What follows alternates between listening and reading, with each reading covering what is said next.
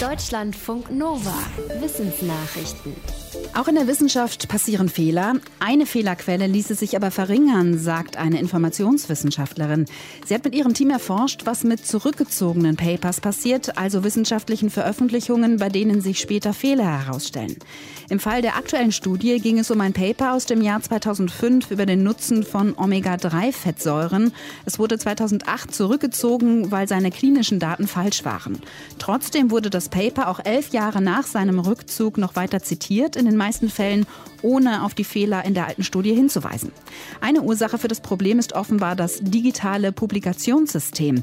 Wissenschaftliche Papers verbreiten sich schnell, zum Beispiel über PDF-Dateien, aber Informationen über ihren Status nicht.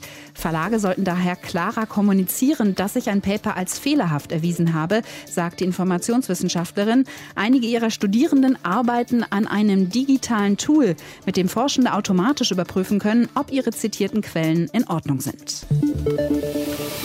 Glas ist für die Forschung ziemlich undurchsichtig. Seine chemisch-physikalische Struktur birgt noch viele Rätsel. Ein Forschungsteam aus Konstanz macht die Sache jetzt noch komplexer. Wie es im Fachjournal PNAS schreibt, hat es einen neuen Aggregatzustand von Glas entdeckt. Flüssiges Glas. Das ist nicht einfach geschmolzenes Glas, sondern Glas in einem besonderen Zustand zwischen fest und flüssig. Dabei können sich die Teilchen zwar nicht mehr drehen, aber noch bewegen. Das Ganze ist also nicht komplett fest. Dieses flüssige Glas wird schon seit 20 Jahren von der Theorie vorhergesagt. Jetzt konnten es die Forschenden aber auch im Experiment erzeugen. Flüssiges Glas ist nicht der einzige spezielle Zustand von Glas. In den letzten Jahren wurde auch schon dehnbares Glas entdeckt. Dinosaurier legten Eier wie die heutigen Reptilien, klar, aber brüteten sie die Eier auch selbst aus wie unsere heutigen Vögel? Das ist umstritten. Forschende gehen bisher davon aus, dass selbst die kleineren Dinos einfach zu schwer waren. Draufsitzen hätte die Eierschale wohl nicht ausgehalten.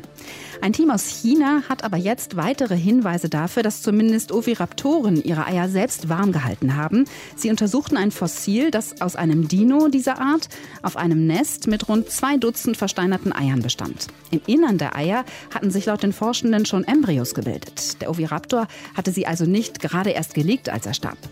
Weitere Analysen an Kohlenstoffverbindungen legen außerdem nahe, dass die Embryos sich bei den unterschiedlichen Temperaturen entwickelt hatten, bevor sie versteinerten. Ähnliches passiert laut den Forschenden bei bebrüteten Vogeleiern. Eier direkt unter dem Vogel werden wärmer als die am Rand des Nests. Warum müssen Männer nach dem Orgasmus eine Zeit warten, bevor sie in die nächste Runde Sex starten können? Das hat sich ein Forschungsteam angeschaut, und zwar bei Mäusen, aber die ticken da laut den Forschenden ganz ähnlich wie Menschen und überhaupt viele Arten. Im Fachjournal Communications Biology schreiben sie, dass ihre Studie zu ihrer Überraschung starke Gegenargumente liefert für eine bisher gängige Hypothese, dass nämlich das Hormon Prolaktin schuld sein könnte, das nach dem Orgasmus ausgeschüttet wird. Bisher war die Idee, dass Männer Männer erst wieder können, wenn der Prolaktinspiegel wieder sinkt. Es gibt sogar Potenzmittel, die dabei helfen sollen. Bei der Mäusestudie hatte es aber keinen Effekt auf den Sex, wenn der Prolaktinspiegel künstlich verändert wurde. Daraus folgern die Forschenden, dass Prolaktin wahrscheinlich auch beim Menschen nicht die einzige Ursache für die Zwangspause nach dem Orgasmus ist. Allerdings müsse dazu noch weiter geforscht werden. In den USA hat ein Drittel der Flüsse in den letzten Jahrzehnten die Farbe gewechselt, und zwar von blau zu grün bzw. zu gelb. Das hat ein US-Forschungsteam aus North Carolina und Colorado herausgefunden. Das Team hat rund 235.000 Satellitenbilder von Flüssen aus der Zeit zwischen 1984 und 2018 ausgewertet. Im Westen und Norden der USA veränderte sich die Farbe vieler Flüsse über die Zeit von blau zu grün. Das ist in vielen Fällen eine Folge von Überdüngung. Düngerreste von Feldern landen in Flüssen und lassen dort massenhaft grüne Algen wachsen. Im Osten der USA veränderte sich die Farbe der Flüsse eher Richtung Gelb. Diese Farbe kommt meist dann zustande, wenn durch Erosion viel Boden in Flüssen geschwemmt wird. Laut dem Forschungsteam kann die Überwachung der Flussfarben via Satellit helfen, den ökologischen Zustand von Flüssen Nutzen besser im Blick zu behalten. OLED-Technik soll Fernsehern und Handybildern ein dunkleres Schwarz verpassen, den Kontrast erhöhen und gleichzeitig Strom sparen. Das schaffen die organischen Leuchtdioden oft heute schon. Insbesondere die blauen OLEDs haben aber noch einen großen Nachteil. Entweder sie halten nicht so lange wegen der bisher verwendeten Farbstoffe oder man muss ihre Alterung mit teuren Edelmetallen wie Platin oder Iridium herauszögern. Forschende an der Kyushu-Universität in Japan wollen das Problem lösen.